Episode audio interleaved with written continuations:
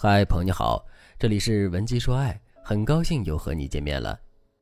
在上节课我们讲了和小红相恋两年的男生分手后开始相亲，这让小红一度难以接受，因为之前男生还在和她求婚，只是被她拒绝了。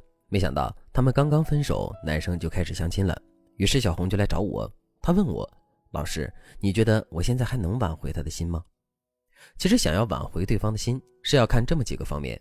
第一个方面是你们的情感基础，第二个方面是你们面对的客观环境，第三个方面就是要看你们分手的时机。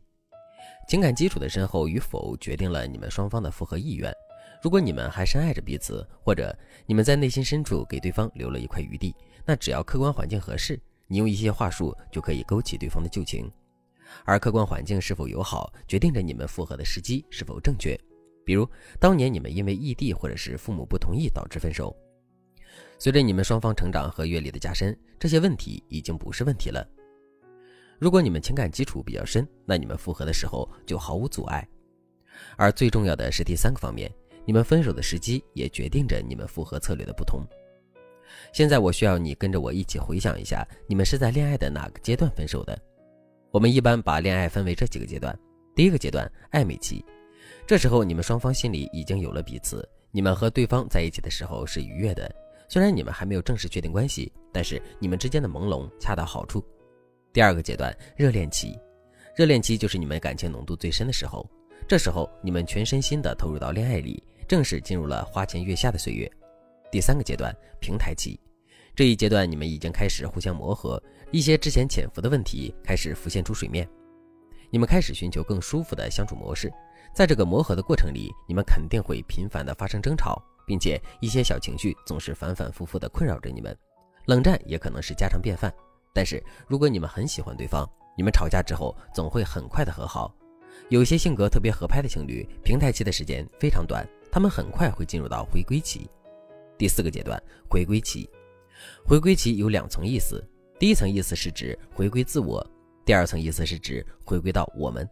当你们经过平台期的磨合之后，如果你们协商出了更好的相处模式，能够用一种更舒服的方式和对方相处，那么你们就会进入到情感的平稳状态，也就是到了该谈婚论嫁的时候。在这个过程当中，如果出现了不可调和的矛盾，或者是之前的矛盾没有被解决，也会导致分手。当然，还有一部分情侣在经过了平台期的磨合之后，没有和伴侣协商出一个适合双方的相处模式，你还是你，我还是我，这时候你们的感情就会进入两个发展道路。第一个渠道是你们形成了一种更加尊重彼此、更加默契的生活方式，当然，这也可能导致你们过于自我，最后和平分手。第二个道路，由于你们两个人协商不一致，在回归自我的途中开始怨恨对方，这也会导致你们选择和对方分开。这里的分手最不容易挽回。一般来说，在恋爱的四个阶段里，处于平台期和回归期的恋人最容易分手，而且针对不同阶段的分手，我们有不同的复合策略。如果你已经判断出你们是在哪个时期分手的，或者你想让我帮你判断，那你都可以添加微信文姬零三三，文姬的全拼零三三，把你和男生的具体情况告诉我，让我来帮你判断。在这节课里，我们还是以小红为例，告诉大家具体的复合策略。在一起的这两年里，男生非常想和小红结婚，但是小红却因为渴望自由而拒绝了男生。也就是说，男生认为两个人的情感状态已经可以谈婚论嫁了。但是小红单方面觉得他们的感情还没有到那个地步，这说明他们没有协商出一致的生活方式，因此他们属于在回归期分手的情侣。如果在回归期的时候发生了分手，那么你该如何挽回对方呢？在之前很多分手挽回的教学当中，我们都会告诉你，求复合的时候不要暴露出你的需求感，不要让对方觉得你非他不可。但是这句话也是分情况的，就像我提到的小红和男生。他们没有协商出一致的生活模式，男生觉得小红的选择都非常自我，丝毫没有考虑到他们俩的未来。这时候，男生肯定会怀疑他在小红心中的重要性。如果小红这时候还用一些传统的方法去和男生复合，可能会让男生越走越远。如果男生觉得自己在小红心里不重要，那小红反可以暴露出自己的需求感，让男生知道他在这段感情里是有价值感的。具体的话术是这样的，大家可以收藏一下。第一阶段表关心，但不求复合。比如，小红可以跟男生说：“最近天气比较冷了，你经常咳嗽，今年有没有买枇杷膏呀？”如果男生对小红的态度还可以，那么小红就可以进入第二个阶段。第二个阶段，诉回忆，但不要提旧情。小红可以主动对男生说：“你知道吗？之前我们经常去的那家餐厅关门了，现在改成咖啡厅了。昨天我去的时候觉得很失落。”如果男生表现出一点点的怅然若失，或者是他接着你的话题继续说，那就说明他的情绪已经被你调动起来了。第三阶段，给解释，但绝不责怪。这时候你就可以委婉地告诉男生他对你有多重要了。你可以说：“其实想想，我们以前真的没有必要闹成那个样子。分手之后，我有的时候会说你的坏话，可其实我心里根本就不是那样想的。我只是不能接受你离开我的事实。其实，在我心里，你一直是最好的人。”第四阶段，装委屈，暗示你的情感。这时候你就可以对男生说：“我知道你现在已经去相亲了，我也不知道你有没有遇到比我更懂事的女孩子。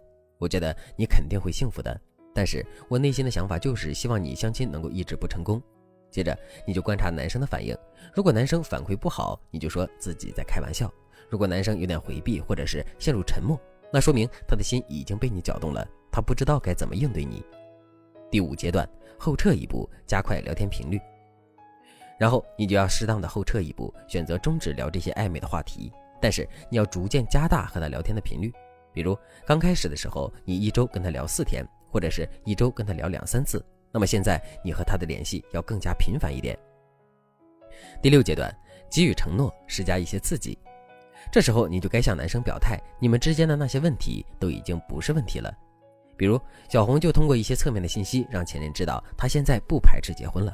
最后你要给男生施加一些刺激，比如你要让前任知道有更好的男生在追求你，但是在表达这些信息的时候，你不要露出洋洋得意或者是很刻意的感觉。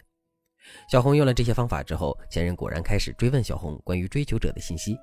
这时候小红稍微表露了一下心意，两个人很快就复合了。在这里，我要告诉大家，平台期以及回归期分手的情侣是人数最多的。我们之前讲的一些常规的分手方式，更适合于平台期分手的情侣。对于回归期分手的情侣而言，我们复合的侧重点也不一样。大家不要把技巧弄混了，不然可能起到反作用。如果你也和男生正在面临分手，但是你却不知道该怎么做才能挽回对方，那你可以添加微信文姬零三三，文姬的全拼零三三，来获取专业导师的指导。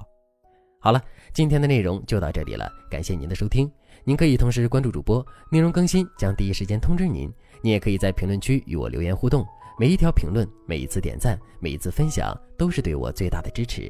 文姬说爱，迷茫情场，你的得力军师。